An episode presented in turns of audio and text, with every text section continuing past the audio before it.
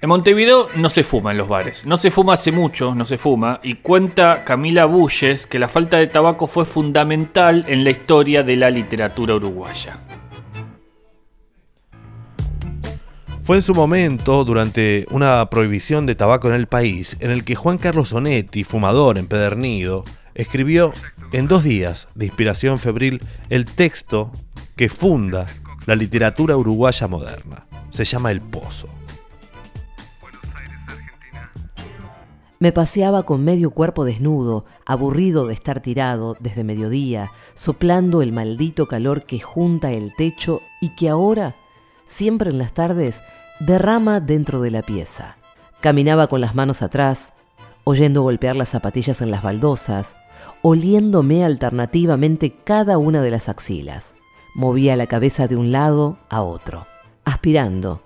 Y esto me hacía crecer, yo lo sentía, una mueca de asco en la cara.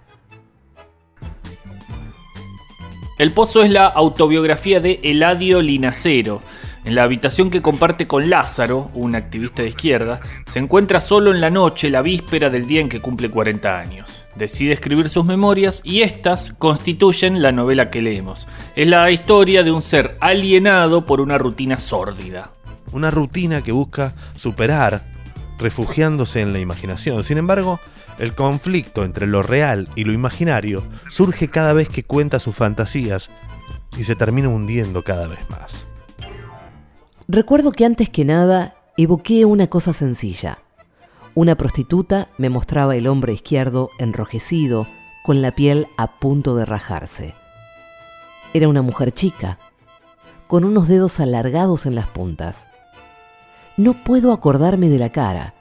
Veo nada más que el hombro irritado por las barbas que se le habían estado frotando, siempre en ese hombro, nunca en el derecho, la piel colorada y la mano de dedos finos señalándola. Las primeras palabras de El Pozo fueron escritas en un café de Montevideo en la calle Tuzaingó, en la esquina 25 de Mayo. Café Brasilero abrió sus puertas en el año 1877. Fue fundado por los señores Correa y Pimentel. Es el café más antiguo de la ciudad y el primero en ser declarado de interés cultural por la Intendencia Municipal de Montevideo. Después me puse a mirar por la ventana, distraído, buscando descubrir cómo era la cara de la prostituta. Las gentes del patio me resultaron más repugnantes que nunca. Estaban, como siempre, la mujer gorda alabando en la pileta, rezongando sobre la vida. El chico andaba en cuatro patas, con las manos y el hocico embarrados. Me dio por pensar en cómo había gente toda en realidad capaz de sentir ternura por eso. Cuando Onetti comenzó a escribir El Pozo, lo único que tomaba era café, sin azúcar y cargado. Tenía tres plumas y un solo cuaderno. Cuentan que Onetti rayaba las mesas del lugar porque se quedaba sin papel. Luego volvía y pasaba todo lo que había escrito sobre la madera, borraba las palabras con un aceite y luego, como ya estaba cansado de pintar y pintar, le dijo al dueño que le vendiera la mesa para poder rayarla cuando quisiera. Dejé de escribir para encender la luz y refrescarme los ojos que me ardían. Debe ser el calor. Pero ahora quiero algo distinto algo mejor que la historia de las cosas que me sucedieron. Me gustaría escribir la historia de un alma, de ella sola o los sueños. Desde alguna pesadilla, la más lejana que recuerde, hasta las aventuras en la cabaña de troncos. Siempre se sentaba en la misma mesa, en la ventana con vista a la esquina, pedía un café y unas medialunas. Se quedaba ahí sentado por horas, mirando por la ventana y sonriendo. Luego, cuando la luz moría, detrás de los edificios, sacaba el periódico de una maleta gris que cargaba y comenzaba a leer de atrás para adelante. Si alguien dijera de mí que soy un soñador, me daría fastidio. Si hoy quiero hablar de los sueños, no es porque no tenga otra cosa que contar, es porque se me da la gana, simplemente.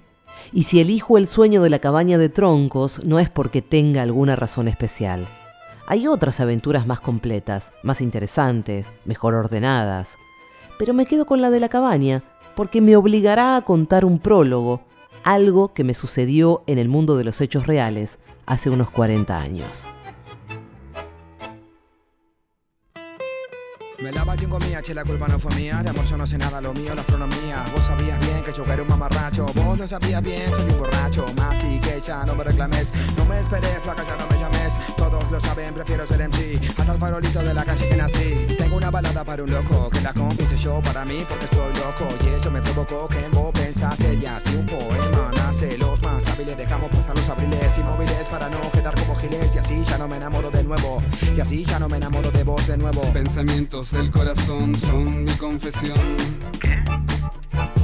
Tampoco mi inspiración. Pensamientos del corazón son mi confesión. Tampoco mi inspiración. Pensamientos del corazón son mi confesión tampoco mi inspiración. Pensamientos del corazón son mi confesión. ¿Qué sé yo? Pero sé que no es chamullo. Tampoco mi inspiración. Y es así, todos tropezamos.